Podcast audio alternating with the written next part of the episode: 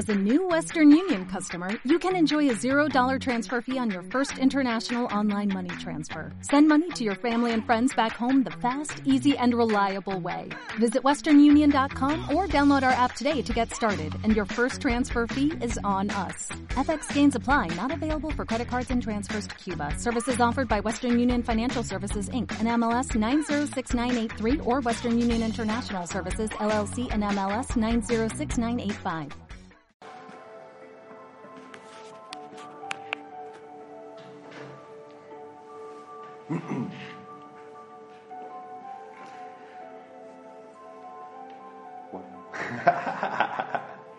Ahora sí, bienvenido. Bienvenida.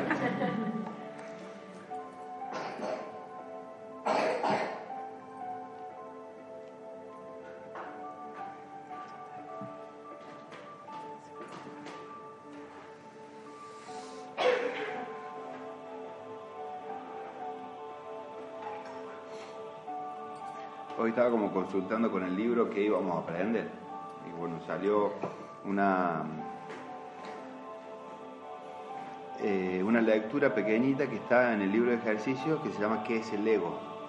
Que es algo que, que- que todo el tiempo mencionamos, ¿no? El ego, el ego, el ego, el ego, el ego, el ego.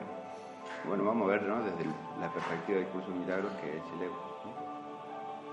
Y dice, el ego no es otra cosa que idolatría el símbolo de un yo limitado y separado, nacido en un cuerpo, condenado a sufrir y a que su vida acabe en la muerte. Es la voluntad, entre comillas, que, ve a la voluntad de Dios como su enemigo y que adopta una forma en que ésta es negada. El ego es la prueba de que la fuerza es débil y el amor es temible. La vida en realidad es la muerte y solo lo que se opone a Dios es verdad. El ego es demente, lleno de miedo, cree alzarse más allá de lo omnipresente, aparte de la totalidad y separado de lo infinito. En su demencia cree también haber vencido a Dios mismo y desde su terrible autonomía ve, entre comillas, que la voluntad de Dios ha sido destruida sueña con el castigo y tiembla ante las figuras de sus sueños. Dos puntos. Sus enemigos que andan tras él queriendo asesinarlo antes de que él pueda proteger su seguridad atacándolos primero. Voy a repetir eso. Sueña con el castigo y tiembla ante las figuras de sus sueños sus enemigos que andan tras él queriendo asesinarlo antes de que él pueda proteger su seguridad atacándolos primero. El Hijo de Dios no tiene ego. ¿Qué puede saber él de la locura o de la muerte de Dios cuando mora en él? ¿Qué puede saber de penas o de sufrimientos cuando vive en una dicha eterna?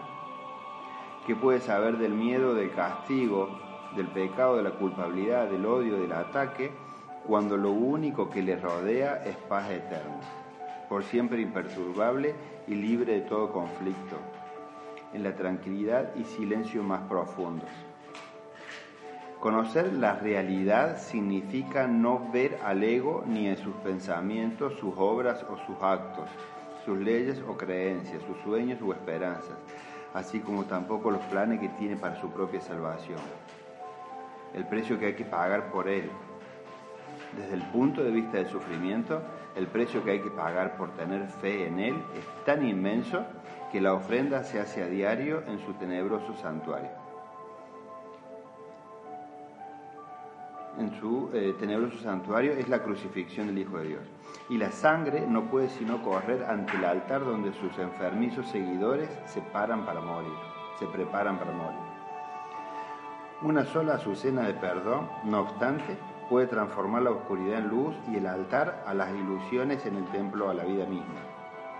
Y la paz se les restituirá para siempre a las santas mentes que Dios creó como su Hijo, su morada, su dicha y su amor completamente suyas y completamente unidas a Él.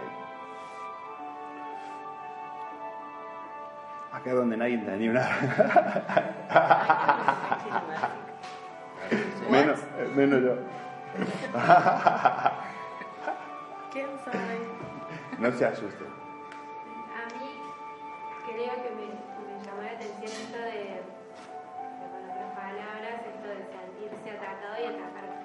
Ah, ¿viste? atacado, entonces al Mm. tener que atacar o atajarse primero, como todo el tiempo. Todo el tiempo es, es esa idea. Lo vamos a traducir un poco, porque habla medio rebuscado a veces. En realidad yo me he vuelto tan interpretador, tan interpretador, tan querer entender todo, que me he vuelto muy rebuscado. El ego es un pensamiento. Es un pensamiento.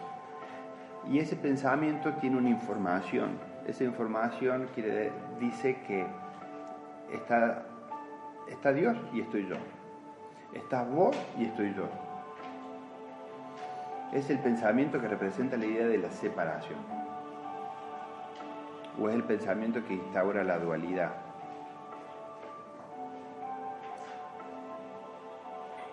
Todo lo que viene después de eso, de creer y aceptar el pensamiento de la separación, es puro miedo. Puro miedo. Constantemente. Y no hay, no hay miedo sin ira, no hay miedo sin tristeza, no hay miedo sin carencia, no hay miedo sin ataque.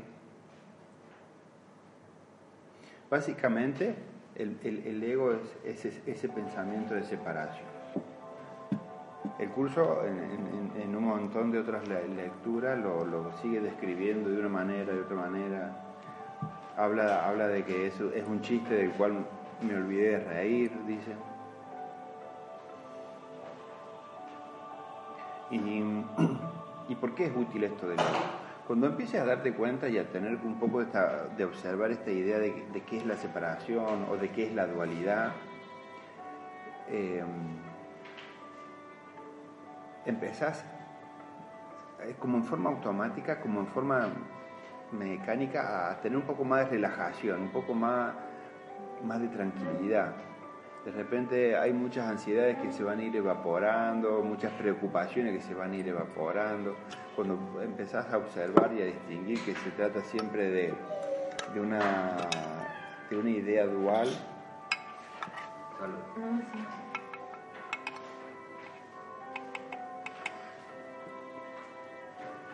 Empezás a, a- sentir una tranquilidad.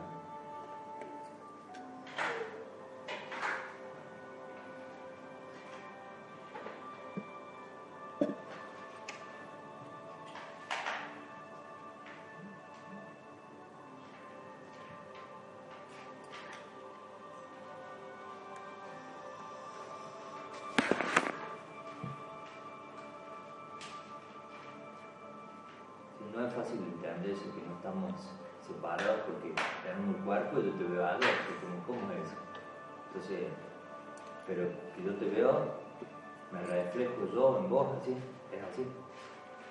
Y eso que yo veo es lo que yo tengo. Y lo, así la proyección es. Sí. O sea, si te veo que, que son boludo, yo soy boludo, y yo te pregunto por qué. ¿Qué es lo que, ¿No es así? Sí, sí, Claro, sí. Sí, sí. Si es- viene es- es un me reflejo. ataca, es porque tiene miedo. Y yo, yo estoy proyectando ese miedo. ¿Por qué tengo miedo? Es así. Sí, sí, sí, tal cual. En la transición que se empieza a dar cuando empezás a, a- a- a asimilar estas ideas de la separación, de la proyección y de, de esta idea de los reflejos de los pensamientos, empezás a darte cuenta que se trata de un problema de percepción la mayoría de las veces, si no todas. Y que el trato que vos dispenses es exactamente el que estás por recibir.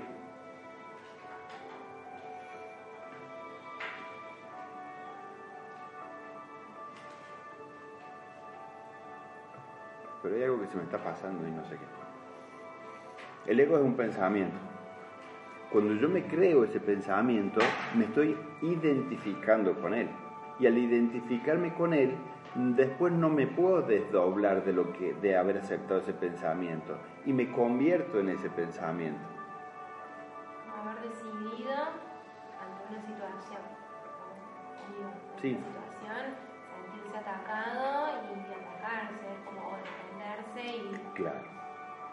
Ahí vamos a ver un punto de la defensa y el ataque, pero hay, una cuestión que, que, necesitamos compartir una base.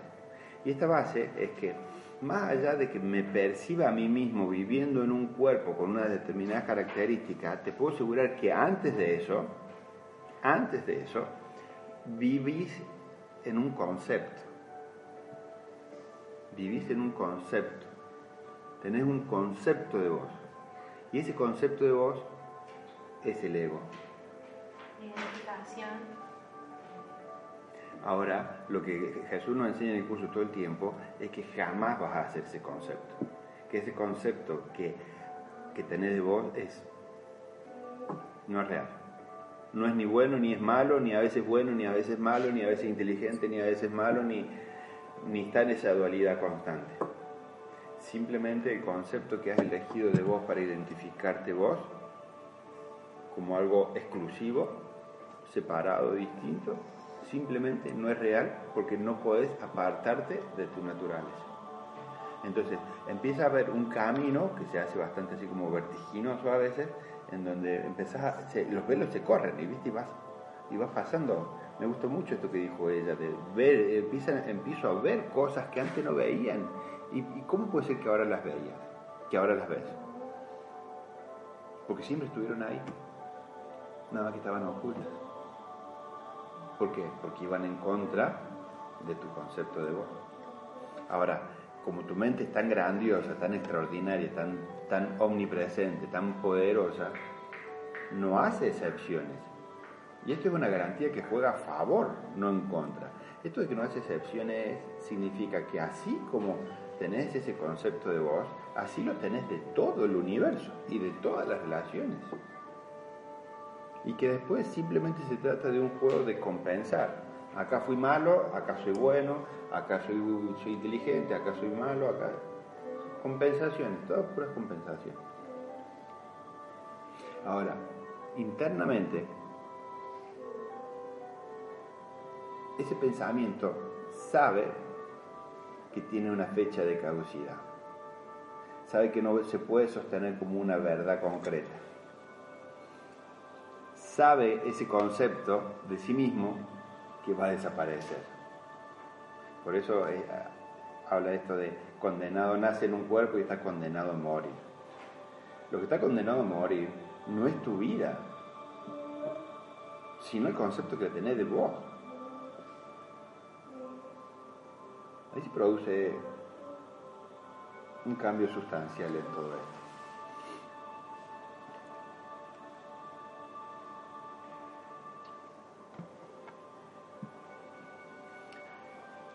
como ese concepto sabe de sí mismo que va a desaparecer, apela a sus defensas para sobrevivir, para seguir subsistiendo.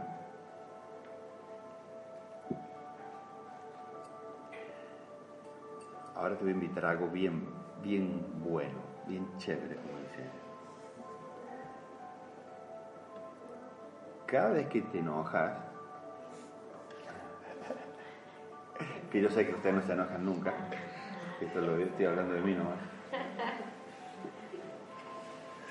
Sé que son ángeles celestiales.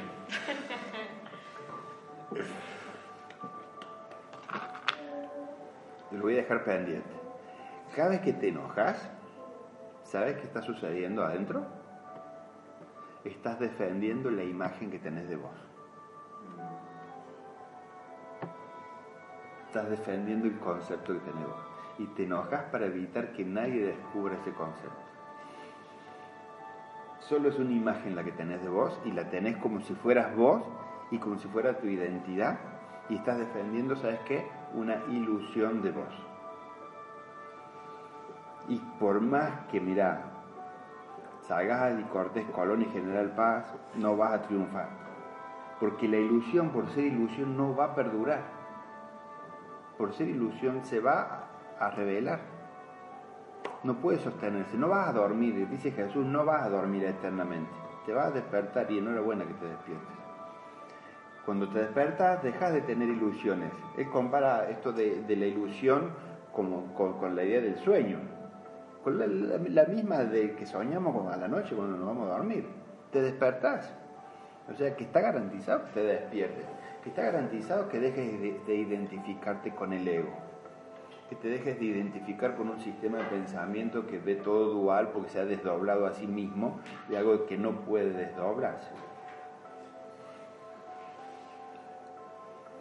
Esto es sumamente interesante, yo te puedo asegurar que si ahora mismo, que yo sé que está sucediendo, que hay algo ahí en el pecho, en el corazoncito que empieza a descubrir lo que estoy diciendo, en donde se da cuenta que empieza a sacar cositas del pasado y que cuando se ofendió, cuando te ofendiste así garrafalmente con alguien porque te hizo lo que no podía hacerte, ahí adentro había una imagen que estábamos tratando de defender. ¿Y sabes qué pasa? Como no sos ni vas a ser nunca esa imagen, toda defensa es inútil. Esa imagen se va a deteriorar y va a desaparecer porque es una imagen, no porque es verdad. Entonces, de a poquito, de a poquito, a medida que vayas perdiendo el miedo a tu propia ira, el miedo a tu propia impotencia, vas a empezar a darte cuenta que enhorabuena que todos esos personajes y todas esas situaciones sucedieron para que yo empiece como a incomodarme con, con seguir abrigando imágenes de mí que no son reales y que me mantienen presa de un sueño, ahí durmiendo, entrando de un sueño a otro sueño, a otro sueño, como la película es del origen, que va siempre más para adentro, pero perdiéndote en la oscuridad del sueño. Porque mientras más te dormís, más experimentas el aislamiento interno. Y te puedo asegurar, no vamos a poner ejemplos para no polemizar, pero has estado defendiendo una imagen de vos. Bien. ¿Y si dejas de enojarte? Si dejas de enojarte, sería muy bueno, la verdad. De que frente a inventarlo es buenísimo. No sé de qué. Yo no respondo a esas preguntas. Yo apenas estoy iniciando mi parte. Apenas estoy empezando a distinguir lo que no es verdad en mí. Y si la pretensión es encontrar, si la pretensión es encontrar polémica, siempre encontramos polémica. No, pues yo digo, lo que empezamos es con la ira por defender nuestro supuesto yo, que nunca es el yo nuestro realmente. O sea, vamos a, a concluir que no somos nada. Exactamente eso, exactamente eso razona el ego. El ego no puede aceptar que haya algo que no sea él. El ego es O sea, el, completo ombligo. Si él desaparece, desaparece el, universo entero. Pero el ego es miedo. Sí, es verdad. El ego es miedo. si me despojo del miedo, Sí. a ver, ¿qué soy?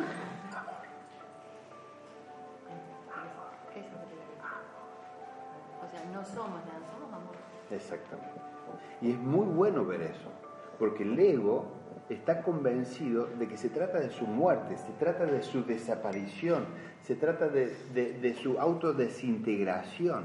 Por eso nos, nos asusta mucho por ahí tocar algunas fibras.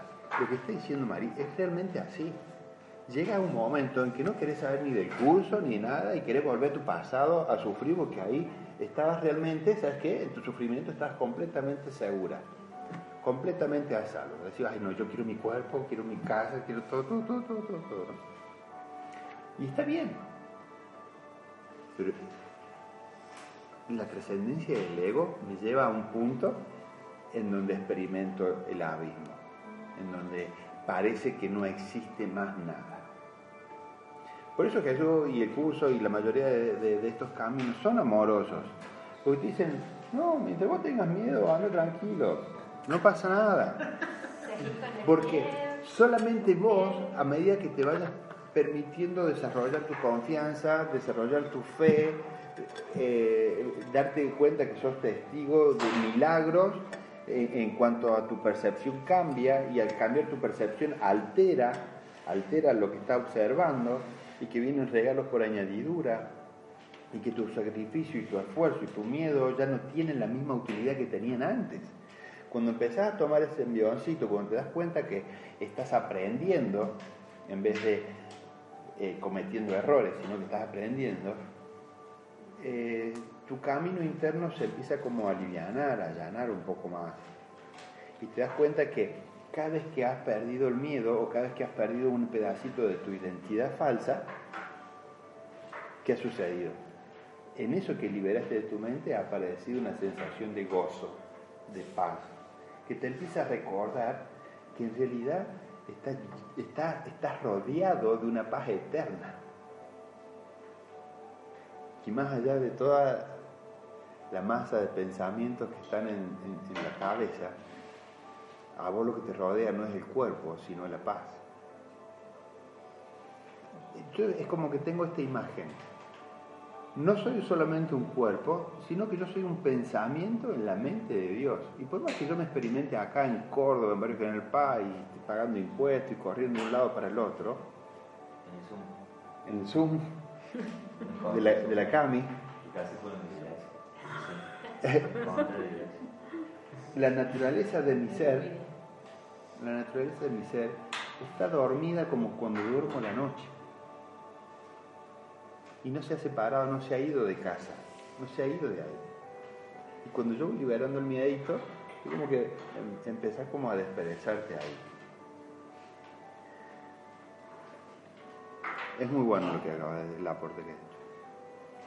No, no, porque el ego te dice, protege esta miseria que sos ahora.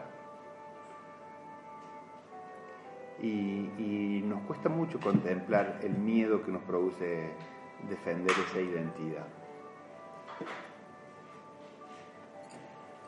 Por ahí no es fácil asociar cuánto, cuánto le impacta, cuánto, cuánto me daña, cuánto, cuánto, cuánto impacto le da a mi salud mental esto.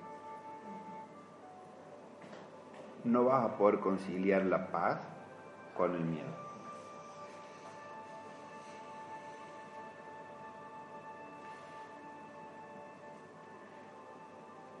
De hecho, una de las, de las citas más importantes del curso dice que solamente hay dos emociones posibles de experimentar.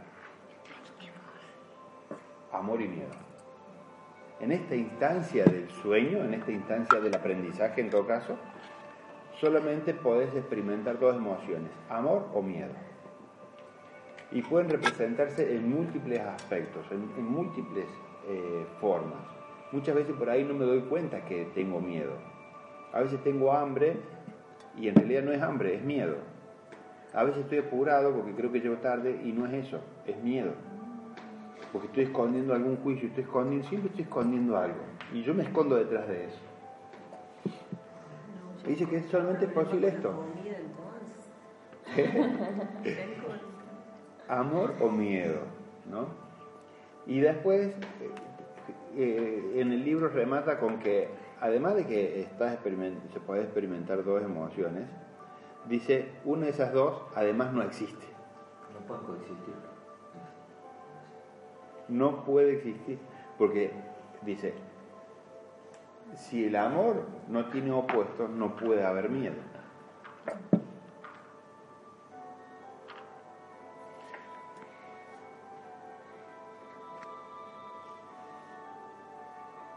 Si el amor no tiene opuesto, No puede haber miedo. No puede, no puede haber un opuesto a esta, a esta dualidad de emociones.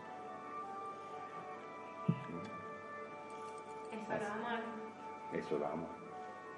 Entonces, eh, después viene con un poquito de gimnasia mental, ¿no? Y de aprender a, decir, bueno, quiero aprender, quiero ver esto de otra manera. No tiene por qué ser todo doloroso. No tiene por qué ser así. Cuando empezás a tener esa apertura, viene algo maravilloso. Pare de sufrir, digamos. Stop, stop, pare de sufrir. Hasta acá. Sí. Algo así. Después te puedes dar cuenta que en vez de ser miedo, se trata de un pedido, o es amor o es un pedido de amor. Ya no es un ataque. Wow. Ya no es un ataque. Cada, uno pide como sabe.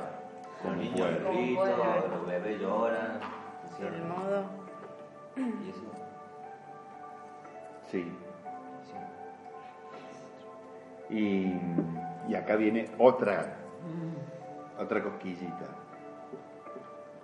Fíjate, ahora que hemos hecho e- esto de revisar que cada vez que te has enojado estabas, de- estabas defendiendo la imagen que habías elaborado de vos misma. Si así, muy, muy, muy, muy metido ahí en ese grito ahogado o desesperado de enojo, no estás pidiendo a gritos un poco de amor y un poco de comprensión. ¿Ah?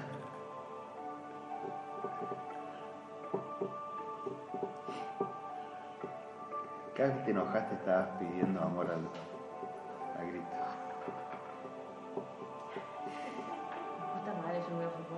Qué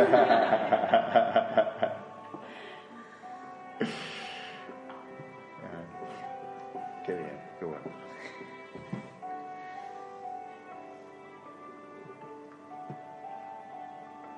Ahora, escucha esto. ¿Cómo pensás que vas a recibir ese pedido de ayuda, ese pedido de amor que estás,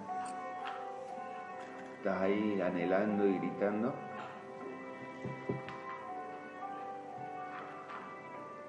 si al mismo tiempo lo niego?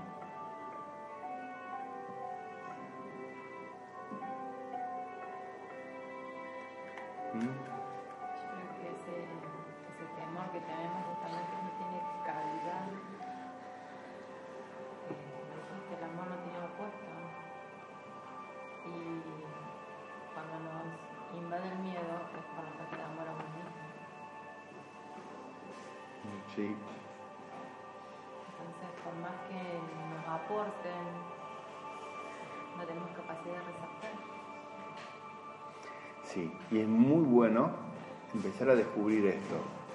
Nadie puede darte el amor.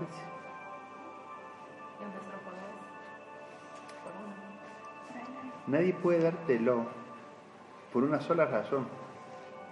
Ya te fue dado. Está ahí. Atrás de todo pensamiento de miedo, atrás de todo pensamiento de juicio, atrás de toda ira, mejor dicho, a- a- abajo de todo pensamiento está puesto lo que yo mismo estoy negando que falta. En la introducción del curso Milagros dice, este curso no pretende decirte, no, no pretende enseñar el significado del amor, porque eso sería sobreabundante y una falta de respeto. Que Jesús, y él lo dice así, dice, yo no, no, no pretendo enseñarte el significado del amor, porque eso es lo que eres, y yo no puedo decirte lo que eres.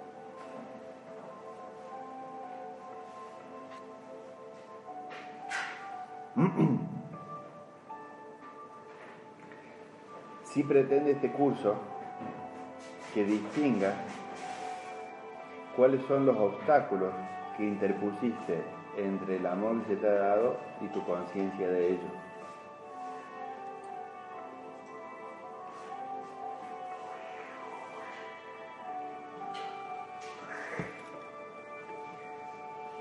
Es como un juego. Llegó un momento que te hartaste de- de- del juego del terror y ahora el juego es a ver qué obstáculo puse delante de mis narices para yo no sentir el amor, para no sentir el amor. Entonces a partir de este momento uno empieza como a tenerlo como algo más divertido, está corriendo los obstáculos que ya puso ahí. Esos obstáculos son tus pensamientos que están ahí anclados en las experiencias del pasado.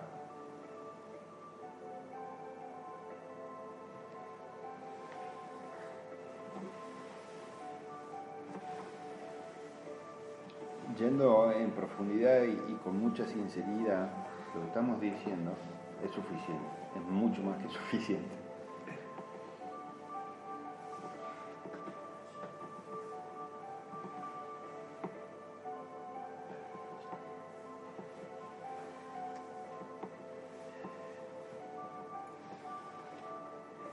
Muchas veces por ahí eh, sale así como un comentario que he escuchado varias veces que dice, bueno, bueno, a partir de ahora voy a empezar a voy a empezar a, a pensar en mí. ¿No? Y la típica. Y lo curioso es que jamás, jamás has dejado de pensar en ti. El tema es que te has pensado muy mal. No, yo la escucho a mi mamá mucho decir eso. Y va de la mano con que, por ejemplo, viaja y está como permitiéndose cosas y, y eso lo fundamenta diciendo, bueno, a partir de ahora voy a pensar en mí porque usted está grande, porque Martín está grande, porque... Y viaja y está replena y se siente muy feliz, está en paz y con muchos más proyectos que a lo mejor en otros momentos, digamos, de dar cursos, de... Bueno, y yo cuando lo escuché eso me da risa porque digo, me dio risa cuando lo escuché, digo, a partir de ahora, y antes yo pensaba, y antes que, Ahora, ya que has puesto este ejemplo, Sí. vos la escuchás, la ves a los ojos y vos, o sea, para vos está diciendo la verdad, sí, para mí sí. ¿sí? Tengo cuánto esperó para estar así. ¿Ah? O no Tengo sé, cuánto esperó para estar así. O yo la veo así ahora. Entonces, Eso- eso le cree. Bueno, entonces te, voy a hacer, Sí, te- voy a hacer otra pregunta. Mm, ¿Está en paz ella? O sea, viene de viajar, llega a su casa y está súper en paz y está así bien, tranquila, en un estado constante. Y está en estados de mayor paz que en otros momentos. Eso es verdad. A lo mejor lo que yo le escucho y lo que ella transmite es que está como en, en periodos, no una paz plena, pero está como en periodos. eh, Hubo momentos donde había como muchas convulsiones en su vida, así, muchos conflictos, muchas cosas. vueltas. Y ahora lo que ella puede transmitir es, bueno, está como contenta, feliz, hago esto, hago aquello, voy acá, voy allá. Y entonces dice, yo ahora empecé a pensar en mí, De otra manera. De otra manera. De otra manera, de otra manera. ¿cierto? Mm. Así que bueno, ¿y vos feliz Sí, de haber sido el obstáculo a su falta de paz tantos años? puede ser. ¿Y vos escuchaste lo que dijiste? Y que ahora que están grandes, eso. Y no, la verdad que no. Pero bueno, Claro. mamá siempre nos fuimos, nos usó de obstáculo. No me compro esto porque se lo compro a ustedes, no hago esto porque están ustedes. Siempre fuimos como un gran obstáculo para ella. Ujú. Para ella. Entonces como que lo escuché ya en modo automático. ¿Y no te sorprende que desde que vos estás haciendo tu trabajo Mm, sí, puedas no. decir que ella está más en paz? La mía está peor. ¿Qué onda? Vos recién empezando te da la vida, es más fácil. Seguramente, seguramente, porque en Brasil no sube tanto el dólar como aquí. Claro, hay más estabilidad financiera. problemas. Eh, pero a mí, sí es causal. A mí me, me pasa con mi hijo. Yo tengo un adolescente y, y bueno, yo le tiro a él. Es tu obstáculo, Listo. digamos. Ahora empiezo a pensar en mí. Y lo que vos hagas, me chupa nada. Ujú. O me chupa todo. No, no me importa. Ahora pienso en mí. Mentira. Sigo pensando en Ahí está él. tu mamá. Sí, sí. Sigo Ahí pensando está tu en mamá él. todo eso, ¿verdad? Eh, Ahí está siendo ella honesta. ¿Sí? Pero yo trato de decirle a él, listo, acá llegué. Pero yo creo que. O sea, cuando te eres hijo y todo pensando en eso. vos, seguís pensando en vos, por más que estés haciendo cosas por él. Entonces, porque vos sentís que eso te hace bien, porque también. Eh, Pero es que no lo hago. designo, porque vos decidís que tener ese hijo. Yo lo digo, pero no lo hago. A ver, ¿qué es pensar en mí? Bueno, llega el viernes, eh, calza, taco, Gracias por eso, mira. salir. Vamos- vamos- vamos a meternos ¿qué le ahí. Ahora yo. ¿Qué es pensar en mí? Me encantó, gracias. ¿Qué es pensar en mí? ¿Sabes qué es pensar en vos? Es sentarte a escribir una especie de diario íntimo y hacer tu imagen. ¿Sabes qué significa pensar en vos? ¿Sabes qué es pensar en vos? No, pero no lo distraigamos ahora. Acompáñenme. ¿Sabes qué es pensar en vos? Es trabajar sobre, sobre la ilusión, es trabajar sobre la imagen de mí. ¿Cómo mejorar la imagen de mí? ¿Sabes qué es pensar en vos? Es que vos te estás enseñando a vos mismo quién sos. Y Jesús te dice, por favor, deja de ser tu maestro, porque sos horrible para enseñarte. Vos, como no te, no te has creado a vos, no podés enseñarte lo que sos. Pero el que sí te ha creado a vos, sí te puede decir cómo sos. Al pensar en vos, penses bien o penses mal, estás fantaseando. Y la fantasía te va a dar miedo. No pensar en vos es un acto de humildad y decir, enséñame vos quién sos. Enséñame qué has creado en mí. Acá dice, hazte a un lado y deja que el amor te enseñe lo que eres. ¿Me explico lo que está diciendo esto? ¿Qué bien que se ha puesto ahora o no? Cuando estás pensando en vos, estás alterando el orden de causa y efecto. Estás poniéndote a vos mismo como si fueses tu propia causa. Como que vos te diste vida a vos misma, como vos te edificaste a vos misma, como vos te construiste a vos misma, como vos te desconstruís y te volvés a construir. ¿Sabes qué? Llevamos haciendo eso miles de años, miles de años. Miles son... No, no tengo afinidad con la reencarnación. Para mí es como una película tras otra, una película tras otra, una película tras otra, un sueño tras otro. Un lunes, otro lunes, otro lunes, otro martes, otro martes, otro martes. No importa lo que vos pienses de vos, todavía no alcanzás a distinguirte.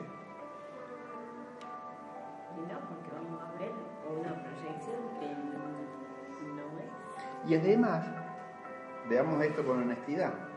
Cada vez que te pensás en vos, necesitas la imagen, proyectar la imagen de tu cuerpo. Y no me doy cuenta que sigo Aferrada. aferrado a una forma limitada de mí, bastante pequeña, bastante carente, y que nunca te satisface, nunca te llena. Grande, o porque sos pobre, o porque sos rica, porque te falta, porque te sobra. ¿Entendés? Eso es lo que hace el ego. El ego invierte. Él cree que es el cuerpo la identidad. Y esto obviamente es, gradual, o sea, no, ni, ni- ni pienso insistir, es, experimentable, es, es- es una experiencia que se va desenvolviendo a medida que tu mente se empieza a ser más receptiva, más abierta, más, más flexible, empieza tener una mentalidad más amplia. Esto de correrse, dejar que el amor Mm. nos muestre. ¿Cómo? Es que ahora te vas a correr y vas a decir, ante esta situación tendría que haber todo de esta manera. Hubiera sido una manifestación de amor bárbaro. Y te encantaría haber procedido de esa manera. Mañana vas a estar en la misma situación y vas a actuar peor de lo que hoy. Capaz que sí, capaz que y yo creo que va con el inconsciente nuestro. Que no lo hacemos a propósito.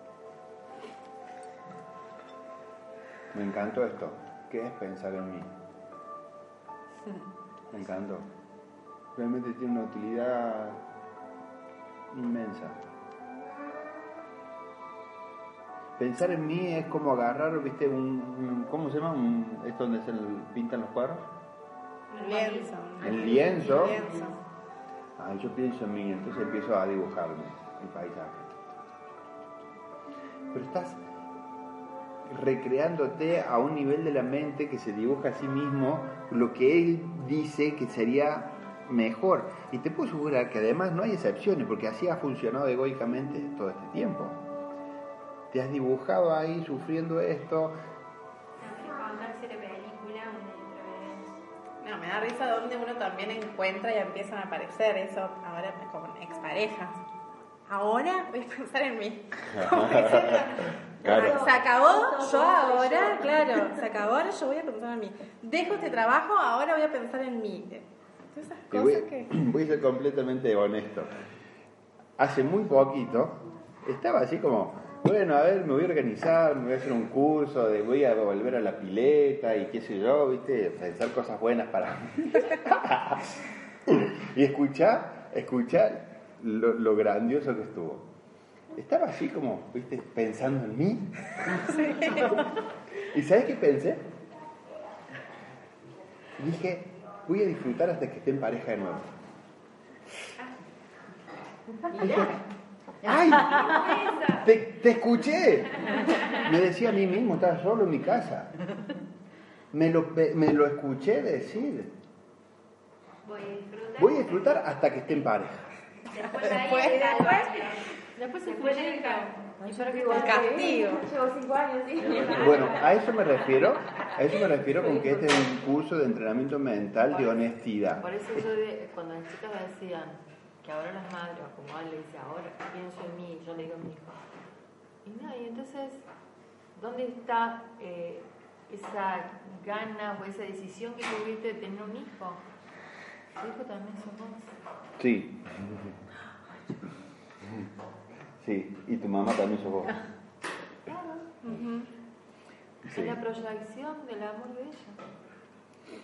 Ahora lo, lo Yo dije. tuve un acto de amor con mi mamá, ¿lo puedo contar? sí. No, yo estuve hace poco en, en San Francisco y por primera, así me vine como así, por primera vez le, le- le- yo le pude dar la mano y decirle te quiero mirándole a los ojos. O sea, que nunca. Y me vine llorando todo el viaje de estúpida, no sé por qué, porque sentí como que, uy, lo pude hacer. Pero me salió ahí, no es que lo forcé y se lo dije, o sea, dije, bueno, Bueno, felicitaciones. Porque lo único, lo- lo único que te despierta de este sueño es cuando pe- perdes el miedo de ser amoroso. Dice Jesús que te has juzgado a vos de una manera tan equivocada y tan agresiva que pensás que no podés ser amoroso salvo con alguna relación especial. Y no sabes lo que te duele no poder expresarle a tu mamá, a tu hija, a tu alguien eh, un deseo honesto de, de cariño, ¿no? de amor. Porque como te privás, te privás de ser amoroso porque en tu imagen de vos misma no entra esa parte todavía, no sabes lo que te asusta, lo que te hace experimentar la de, soledad, de angustia, ¿no? Puedes decir después, vas a la facultad, te va para el orto, vas a esto, te va para el orto. Mira, que adentro mío sigue algo sufriendo que no tiene nada que ver en dónde se presenta. Y después, desbloqueaste eso y un montón de cosas se acomodan. Empezás a disfrutar y después la aventura continúa, ¿no? Y otras cosas ahí para resolver.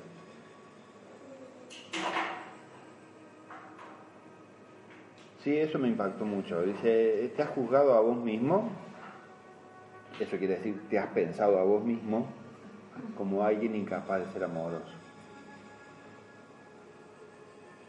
Entonces, el ego encuentra, encuentra la manera, para, el ego encuentra la manera, perdóname, el ego encuentra la manera de sustituir ese amor.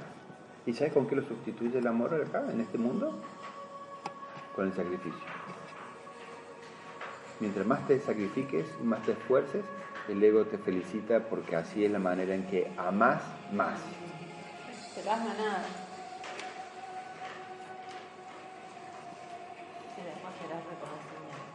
Claro, obviamente. No hay uno solo de tus sacrificios que alguien no deba pagártelo. Lo que te has sacrificado aguantándote, entre comillas, a tu mamá de niña, tiene que aparecer una pareja que venga y te responda por todo, ¿no? no, no puedo mi pareja. Estoy bien así. Por mí.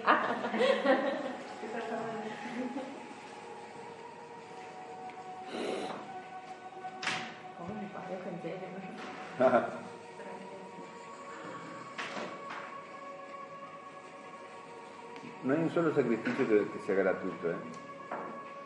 ni generoso. No hay- eso es, mira, no hay ningún sacrificio que sea generoso.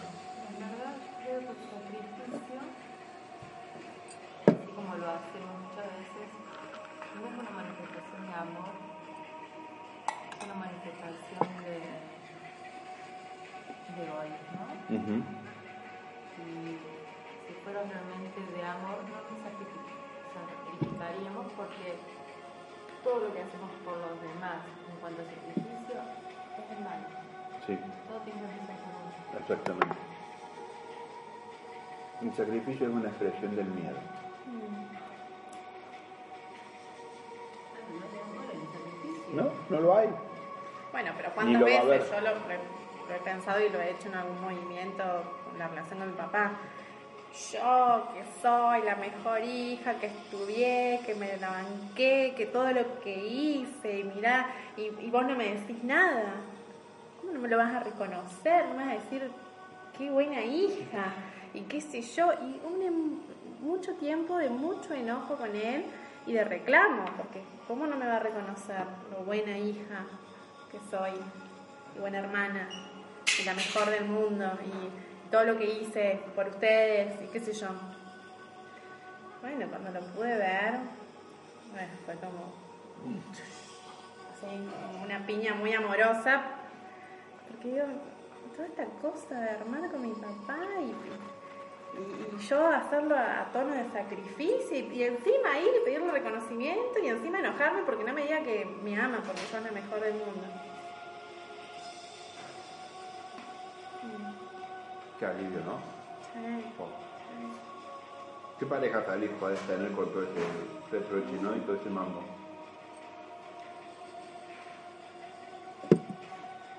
Así que entre todos le podemos decir, sos la mejor del mundo. Está buena esa identidad, ¿eh? hay otras peores. Yo soy migrañoso, ¿te acordás? Ah. Soy tal ¿Cómo que ahorita? Eh, Eso está bueno. Está esa identidad. Sí, pero ese personaje hay que plancharlo todos los días porque si vas buscando el reconocimiento es, es plancha todos los días. O sea, se hace un bollo y otra vez. Y eso llega a enfermar. Claro.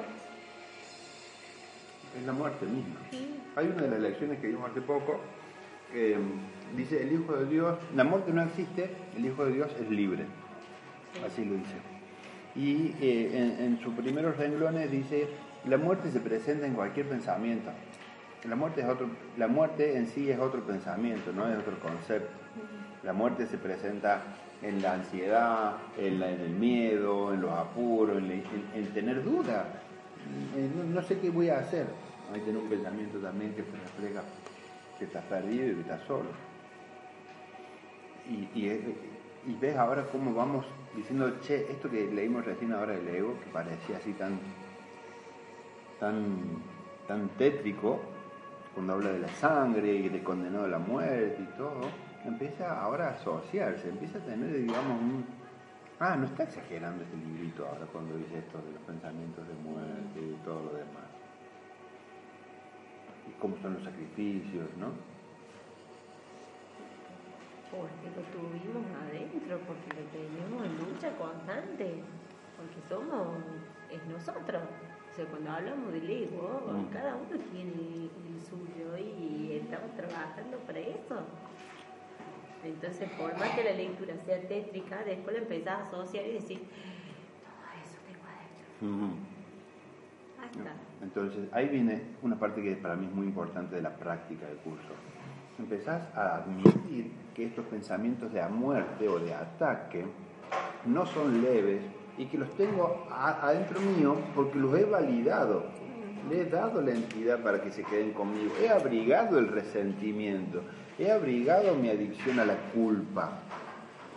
Le he abrigado. Hasta que no llegue ese reconocimiento, yo no puedo, tener, no puedo tomar la responsabilidad de elegir de nuevo. Porque no vas a elegir, no podés elegir la paz y no hacerle lugar a la paz. Y sabes qué? Mientras conserves el juicio sobre una situación, sobre una persona, no vas a elegir de nuevo. No es, posible. Porque ahí no hay otra alternativa. Ahí, ahí se experimenta el vacío, ahí se experimenta la ceguera, ahí se hace el, el- el cuello del embudo. Cuando de repente empiezo a tener estos flashes que me muestran que yo estaba ocultando algunos pensamientos que no quería reconocer, cuando los reconozco, ahí se produce una toma de conciencia, una toma de decir, puedo decidir de nuevo, claro que sí, bueno, gracias ahora, ¿no? Si no, es que no hay otra alternativa. Es como que vos tenés la alacena repleta y querés comprar, y querés poner lo que acabas de comprar. No tenés lugar, corazón. Vas a tener que, vas tener que vaciarte. Por eso eh, el curso usa- utiliza la palabra expiación, deshacimiento, corrección. Porque estás deshaciendo un sistema de pensamiento que parte de una piedra angular, que se llama miedo, o que se llama separación. Entonces estás deshaciendo las creencias que con tanto sacrificio y tanto arte has elaborado.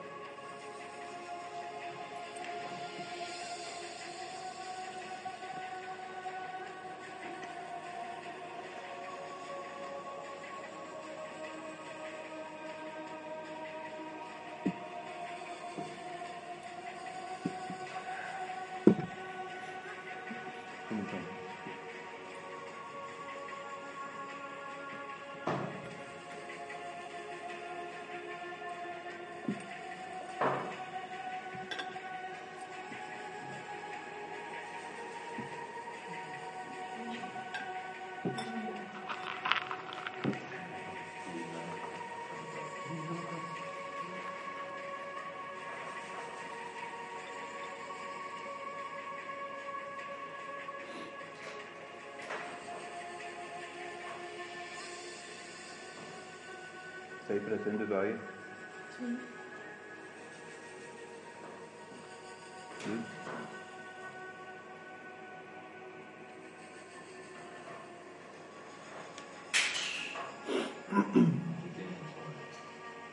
¿Eh? Yo tengo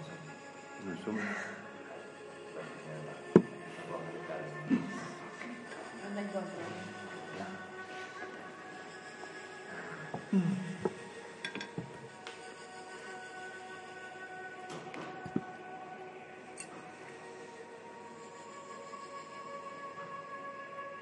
Lo que dijo Juli. Cuando leímos esto de, que es el ego. Y ese que tiene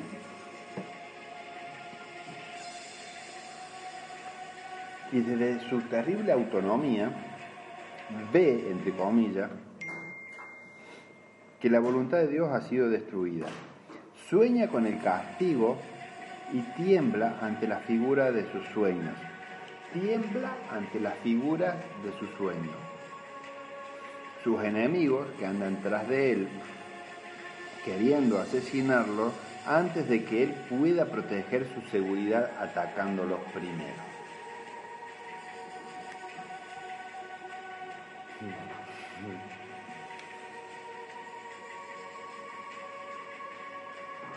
Vamos con un ejemplo suave.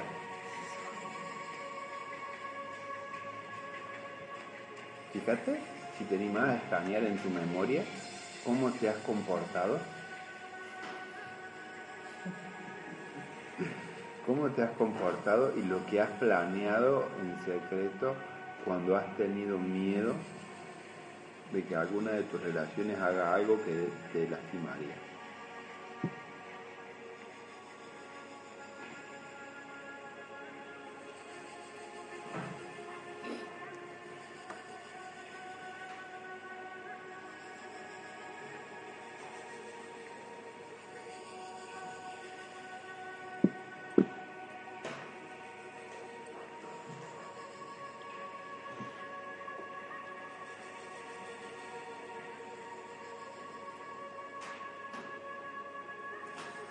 Sueña con el castigo y tiembla ante la figura de sus sueños, de sus enemigos.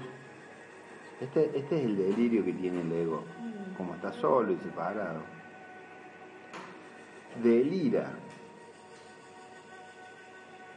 y ve enemigos que van detrás de él. Acá lo dice para asesinarlos, porque él, él es muy claro, él tampoco tiene filtros. Nosotros vemos que a lo mejor nos va a hacer algo pequeñito, pero cuando te vas animando a ser honesto con los niveles de miedo que, que- que ocultamos, te vas a dar cuenta que siempre el miedo es letal.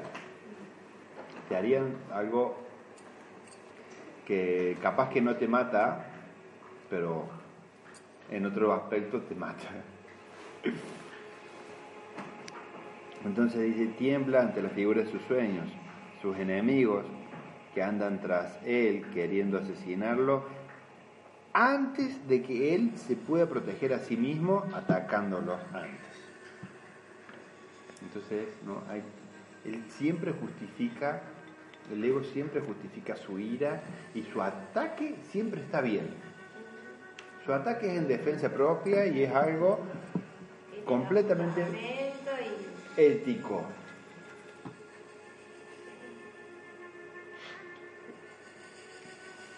Fíjate si te suena esto ahora. Cuando alguien se ha equivocado con relación a vos, ha sido un ataque tremendo.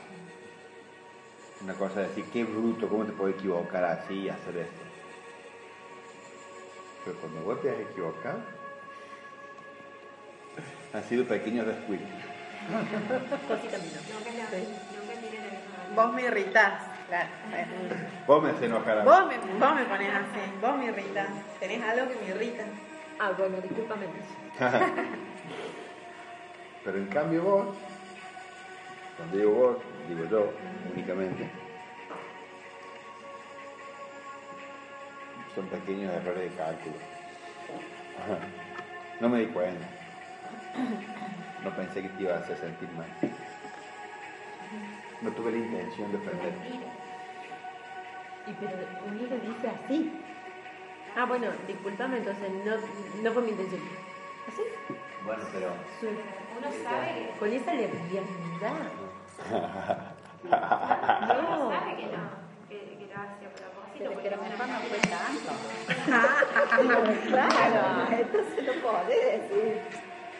si soy No responsable de lo que veo, nadie te puede hacer nada sin tu consentimiento, ¿no? Entonces vos tenés que sentirte más, hacer un esfuerzo de sentirte mal, ¿o no? Va, te facilitan, pero, pero vos lo decidís, ¿no? Si soy responsable de lo que veo, bueno. Por eso Yo decido si, cómo tomar lo que supuestamente me viene como ataque. ¿Esto es un ataque o no? ¿Cómo reacciono yo? Ahí está el ego, la subjetividad del ego. Yo cuando me atacaron pensé, o sea, usé la lógica del libro, este tiene miedo. Y si yo me reflejo en él, yo tengo miedo. porque ¿A qué le tengo miedo? Pensé. Digo, bueno, ya está. Este es muy, soy muy bueno, digo. ¿Cómo dentro me quiero te digo nada?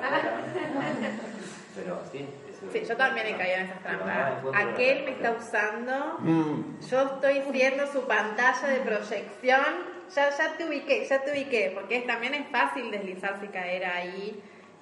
ahí, me está usando como proyección y yo, ay, ay, bueno, me dejo, me dejo acá porque me está usando. Que pase, a ver qué me pasa a mí con esto también. Entonces, como muy finito ese punto. Porque más de una vez dije, ah, me está usando, y como proyectan en mí. ¿Qué, pues, ¿Qué le sucede a la gente? Fíjate después. Ujú.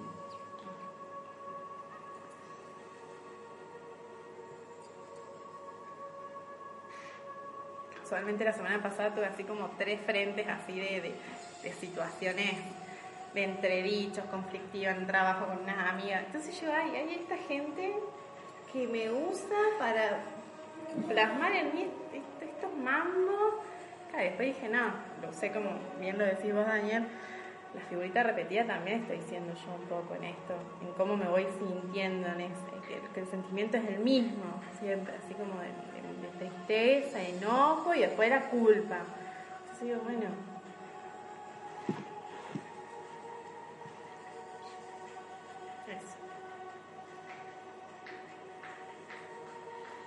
Como el ego no duda de cuál es el propósito que tiene, y su propósito de la separación es conservar un estado de separación,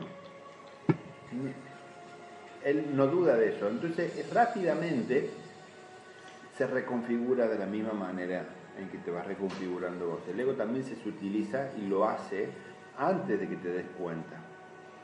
Y parece que otra vez has caído en la trampa, pero es porque él no duda. El que todavía está ahí medio perezoso en tomar una determinación, sin duda, una, una una- determinación sin reservas,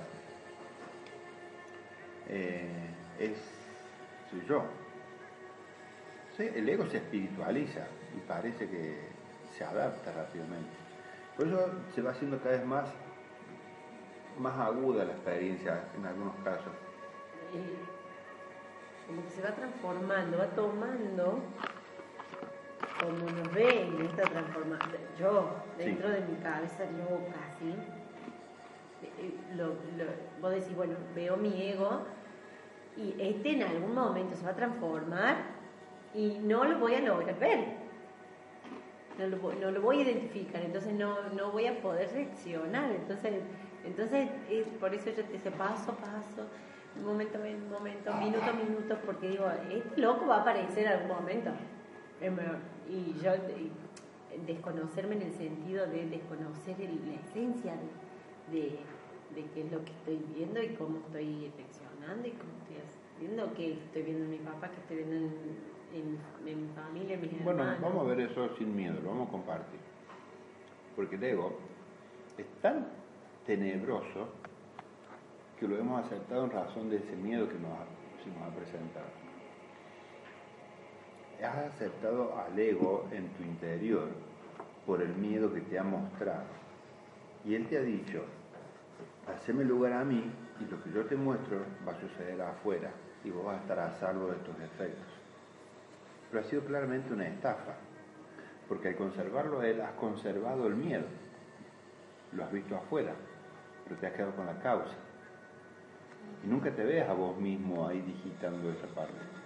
Hay un voto secreto con el ego, porque si es verdad que tenés todo poder, el ego no está de ocupa sin tu permiso en tu cabeza.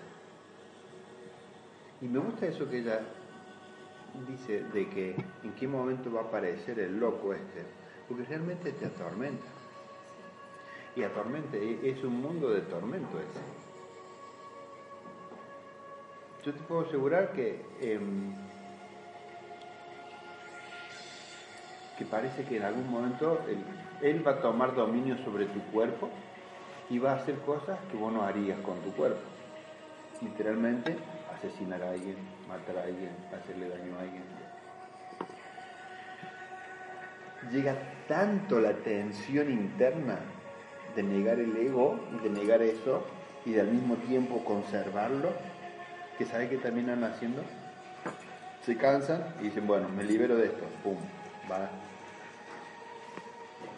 y lastima.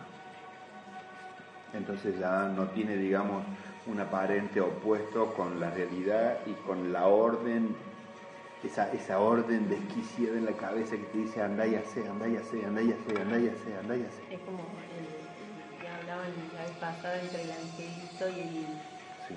los dos angelitos tenés, el angelito y el diablo que tenés ahí que te atormenta. Espera, no me quiero perdonar, porque estamos ahora en un tema bien, bien delicado. El Espíritu Santo te dice, deja de esconder la esquizofrenia y la locura interna que estás intentando disimular. Realmente hay una voz ahí adentro bastante agresiva, bastante violenta, que eh, te hace sentir culpable por el solo hecho de estar en tu cabeza. Y él dice, no estás loco, pero al querer esconder eso y guardarlo, te sentís todavía mucho más loco. Él dice, por favor, entregámelo a mí, dámelo a mí, no estás loco, estás abrigando la voz de un loco que es el pensamiento egoico. Y hasta que no te desnudas y le decís, Espíritu Santo, tómalo, por favor, es insoportable, es insufrible. Es insufrible. Lo único que haces para lo único que se te ocurre para hacer, para acallar esa voz, es entrar en todo tipo de excesos. Droga, comida, sexo, enfermedad, lo que sea que te, que te anule la conciencia de esa voz, te va, te va a ser bastante útil. Y eso es una expresión que está a claras luces en este sueño, en todo el mundo, en todas las relaciones. Eh, él lo puede saber desde el trabajo, los suyos del trabajo, ustedes también lo pueden saber seguramente. Ahí tenés una voz desquiciada que te dice, o te mata o lo matas. Eso es cuando llega, digamos, a la cresta de la ola. Y, son tan perversas las imágenes que te ofrece y, tan pornográfico y tan asqueroso lo que te está diciendo que voy a decir, ay, esto no se lo puedo contar más. Y ya es tan perturbador permitir que eso se cruce ahí adentro que cualquier cosa que intente hacerlo para tapar le da todavía más, más entidad, le da más fuerza. Y eso es porque hay otra creencia ahí que ahora es, este es el momento de revisarla. Dice Jesús que vos querés esconder todo eso en la oscuridad porque crees que la oscuridad tiene la capacidad para que vos escondas cosas. Y la oscuridad interna o las sombras del pensamiento no pueden esconder nada. Lo único que tenés que dar cuenta ahora es que ya no es tu deseo esconder, sino dirigirte hacia arriba, o a uno de nosotros, de este grupo, porque ahora, ahora se está armando ¿no? una, una, una pequeña red de hermanitos que se van a recordar la verdad, que podés elegir la paz, que podés decir, Espíritu Santo, toma este pensamiento asesino, toma este miedo que tengo de que algo de esto suceda. Y, no, no te prives de mostrarle los detalles de tu tragedia. Dáselo completamente. Él está ahí esperando, porque como él sabe que se trata de fantasías y se trata de ilusiones y que eso jamás va a ser verdad, él no me está juzgando a mí por lo que yo vea. Y él ni siquiera me dice no tengas pensamientos impuros. Pero sí te dice, si vos querés abrigar pensamientos impuros, te va a, vas a tener mucho miedo. Mucho miedo. Y mientras no pongas en duda esta locura de la separación, esos miedos son muy concretos como la mesa esta.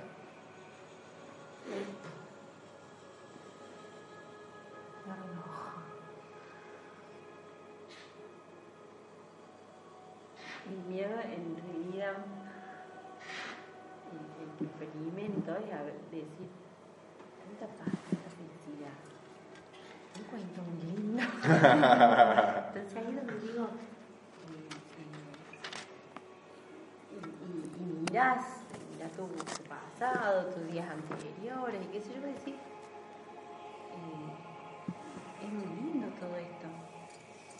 ¿Por qué antes no lo experimenté?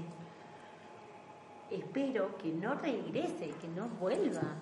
Yo, yo quiero esto, necesito esto, busco esto día a día. Entonces ahí es donde te decía yo, donde decía, eh, es muy lindo, muy lindo, me siento muy bien, muy, muy confortable en, en- en esta posición acá. No quiero que vuelva esos, esos deseos, no, a él no quiero. Entonces, a, eso me, refería. Pero está genial, ¿eh? Está súper genial eso que estás diciendo. Porque hemos todo- estamos tan acostumbrados a la realidad del miedo que hemos pensado que la felicidad es débil, que la paz es débil. Y estamos simplemente mm, viendo que no va, que ya no es así.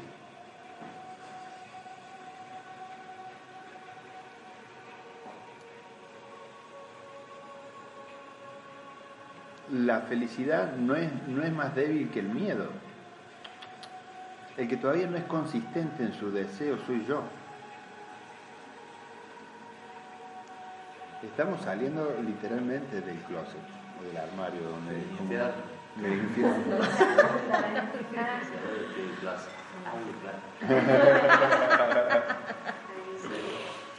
Salud, salud. Eso por ahí una sanación.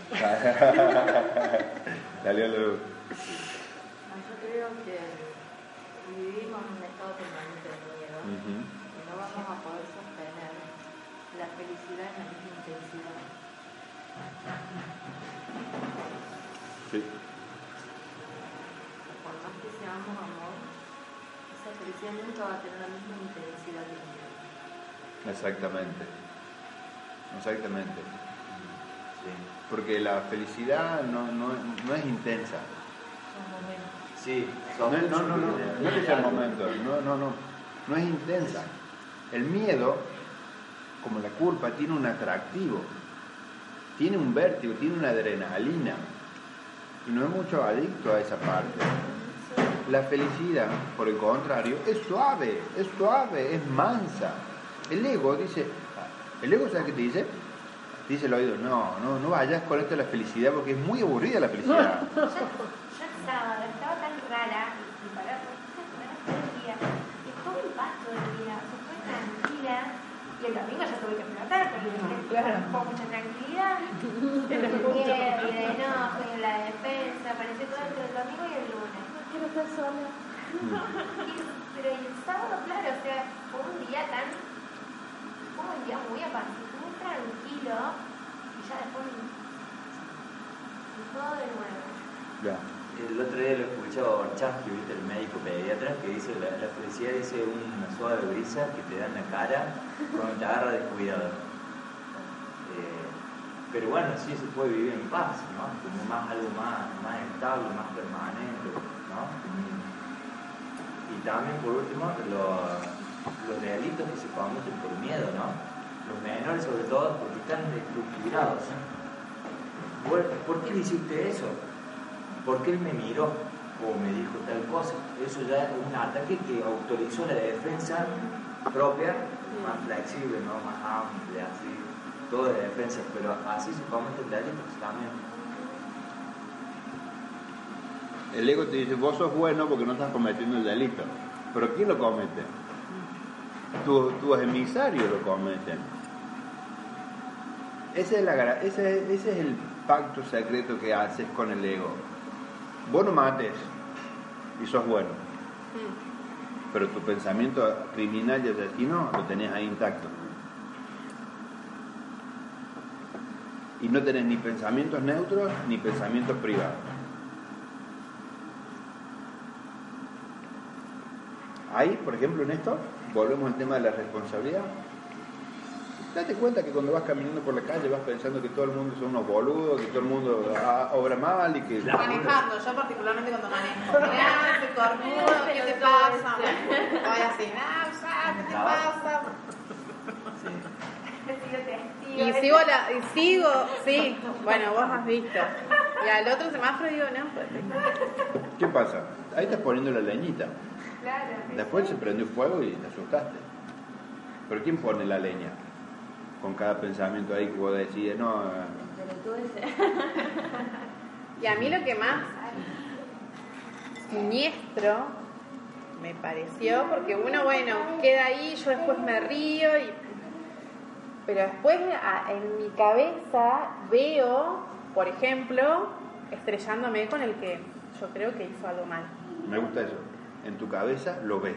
Lo veo, lo veo, lo veo, y después me da miedo de eso que vi. Entonces no quiero, por ejemplo, usar el auto, porque tengo miedo de ir y estrellarme con el auto. Vamos de nuevo. Decíselo a ella, por favor. Ajá. Luego eh, veo cosas en mi cabeza, como por ejemplo con el auto, de que voy a estrellárselo al que yo creo que obró mal. Y por, ese, por eso que vi en mi cabeza, prefiero no usar el auto porque tengo miedo de hacerlo. Tengo mucho miedo de hacerlo. Lo ves en tu cabeza. Ese es el concepto. Eso es pensar en vos.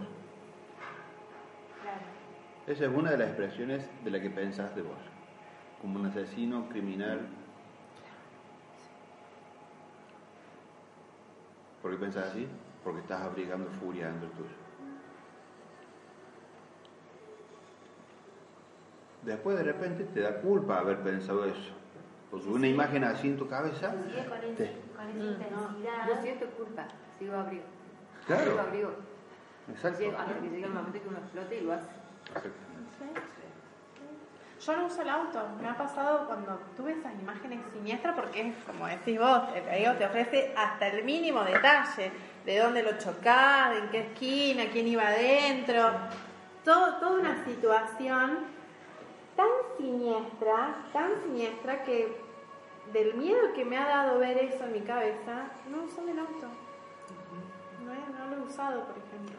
Porque y si me pasa, El entrenamiento es cuando se te cruce la imagen, Espíritu Santo, toma, mm, toma. Quiero ver esto de otra manera. Quiero ver esto de otra manera.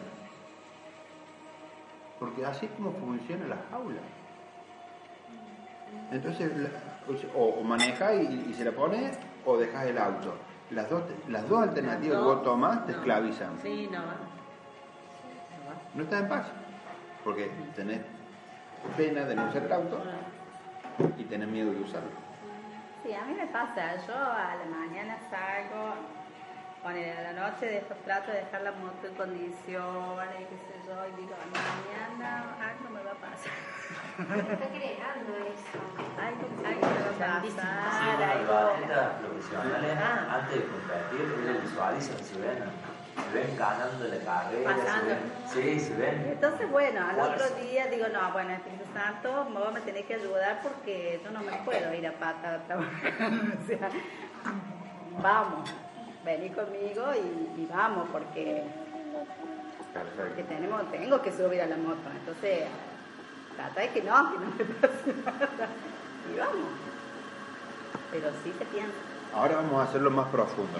El curso de milagros no es para solucionar un problema específico, sino para algo mucho más grosso. Que se te corrija la cabeza.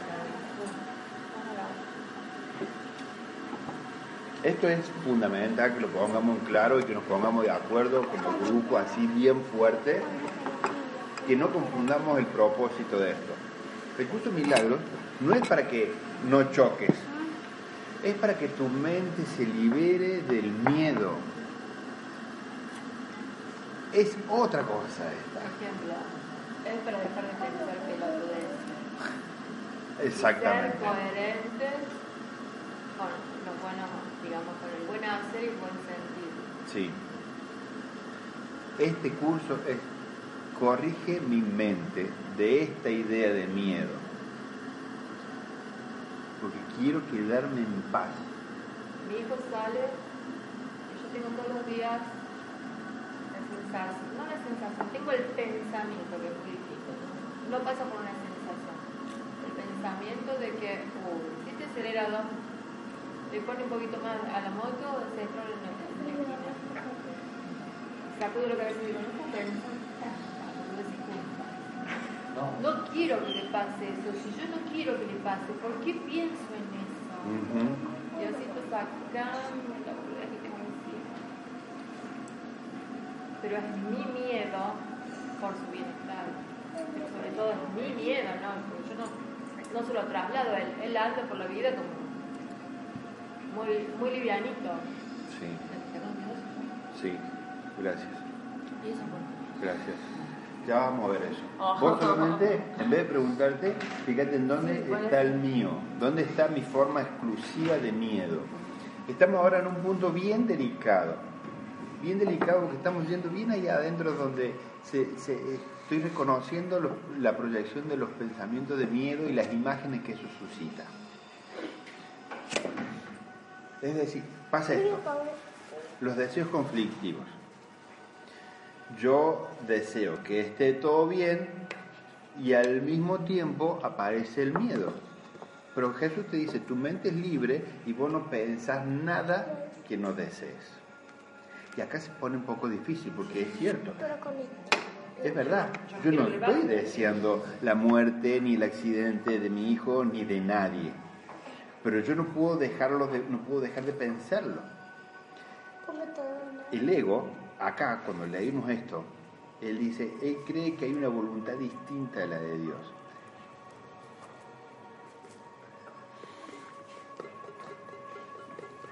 El ego está odia a su creador, odia a su pensador. El, el- el ego es un pensamiento, dijimos.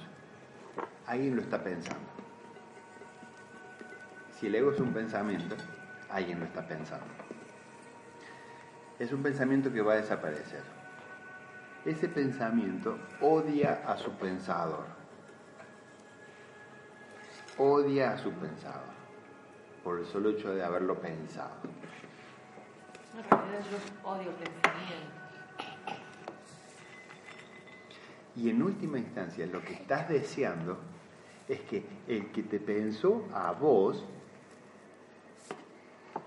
el que te pensó a vos, se haya equivocado.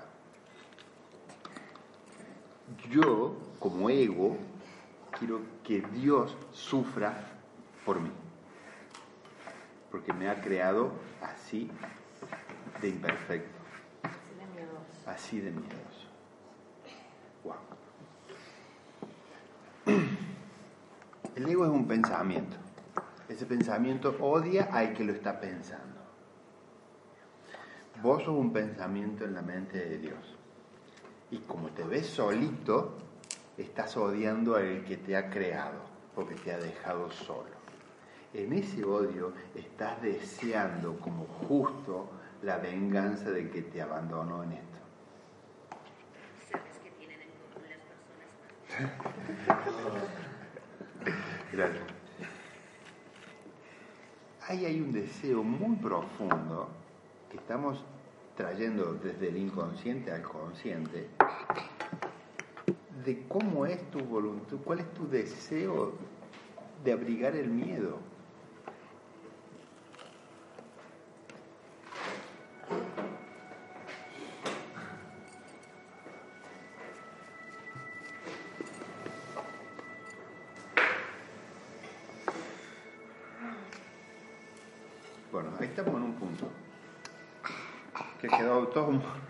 Bien movido.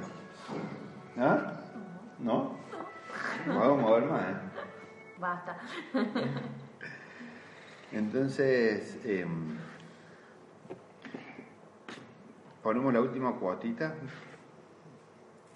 Vamos a dejar todo el barullo mental que hemos armado. Y vamos a tratar de, de- de leer esta, esta idea, esta, esta lección de hoy, que no es de hoy, mejor dicho. El miedo aprisiona al mundo, el perdón lo libera. El ego el miedo aprisiona al mundo, el perdón lo libera. El ego forja ilusiones. La verdad desvanece sus sueños, la verdad desvanece sus sueños malvados con el brillo de su fulgor. La verdad nunca ataca. La verdad nunca ataca. Eso quiere decir que nunca se defiende entre el ataque y la defensa no hay ninguna diferencia. Ambos atacan y lo hacen con la intención de herir. Y justifican que la ira provee paz y que la ira provee justicia. Y que la ira te puede llevar a un estado mejor. Por eso nos cuesta mucho abandonar el enojo. Porque tenemos fe en que nuestra ira nos va a salvar de algo y nos va a acomodar en otro sitio mejor. Por eso no renuncio a defenderme. Nadie ataca sin intención de herir. Eso sí es muy perverso. Entonces, el ego forja ilusiones. La verdad desvanece sus sueños malvados con el brillo de su fulgor. La verdad nunca ataca, sencillamente es y por medio de su presencia se retira la mente de las fantasías y así está despierta lo real. El perdón invita a esta presencia a que entre y a que ocupe el lugar que le corresponde en la mente. Sin el perdón, la mente se encuentra encadenada creyendo en su propia futilidad, pero con el perdón la luz brilla a través del sueño de tinieblas, ofreciéndole esperanzas y proporcionándole los medios para que tome conciencia de la libertad que es su herencia. Hoy no queremos volver a aprisionar al mundo. El miedo lo mantiene aprisionado, pero tu amor nos ha proporcionado los medios para liberarlo. Padre, queremos liberarlo ahora, pues cuando ofrecemos libertad se nos concede a nosotros y no queremos seguir presos cuando tú nos ofreces la libertad.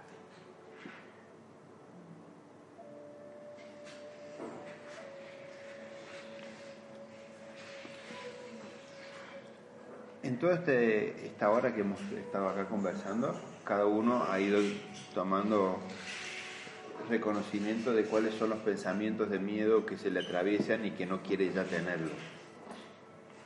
Ese miedo aprisiona al mundo.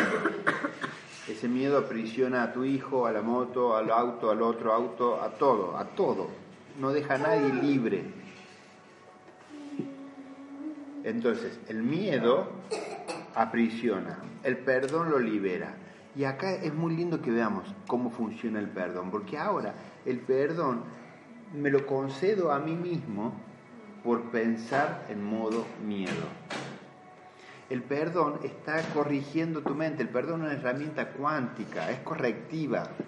empieza a decirte, empieza a darte cuenta y a mostrarte que estás fantaseando sobre la muerte de algún ser querido. El perdón corrige a la mente que está, viviendo el miedo, no a otro por algo que le hizo.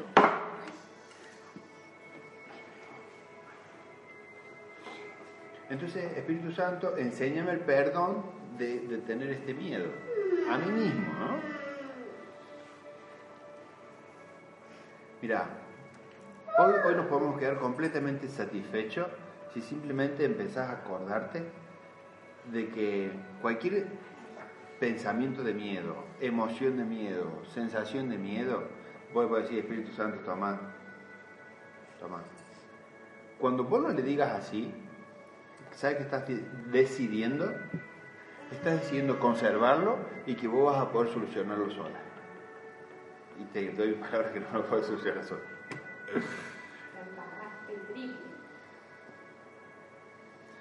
Siento completamente satisfecho si nos quedamos con esa consigna, ¿no?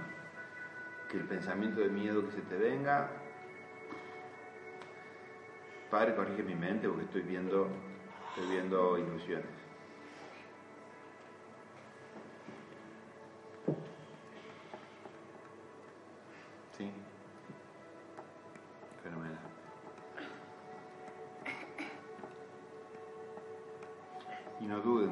Si están lidiando con una ilusión y se les ha vuelto muy concreta, usen un audio, usen un mensaje, busquen la lección del día, pregúntate, che, ¿cuál era la lección de hoy que subieron al grupo? Andá y decís, a ver esta idea, porque esa idea le va a recordar a tu mente otras que son afín a esta. Entonces te vas como, te vas resucitando a vos mismo, te, te levantás de tu pesadilla de muerte y te, y te, resucita. Es una mente que se despierta a sí misma en forma constante, de pensamiento en pensamiento.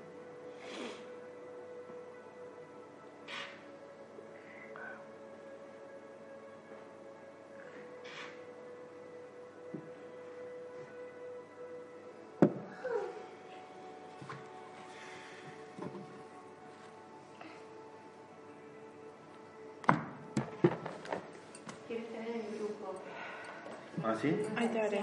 Ah, bueno. Como nuevo cliente de Western Union, puedes disfrutar de una tarifa de envío de 0 dólares en tu primera transferencia internacional de dinero en línea. Envía dinero a los tuyos en casa de manera rápida, fácil y conveniente. Visita westernunion.com o descarga nuestra app hoy mismo y tu primera tarifa de envío corre por nuestra cuenta. Aplican ganancias por cambio de moneda. No disponible para tarjetas de crédito y envíos a Cuba. Servicios proporcionados por Western Union Financial Services Inc. NMLS 906983 o Western Union International Services LLS NMLS 906985.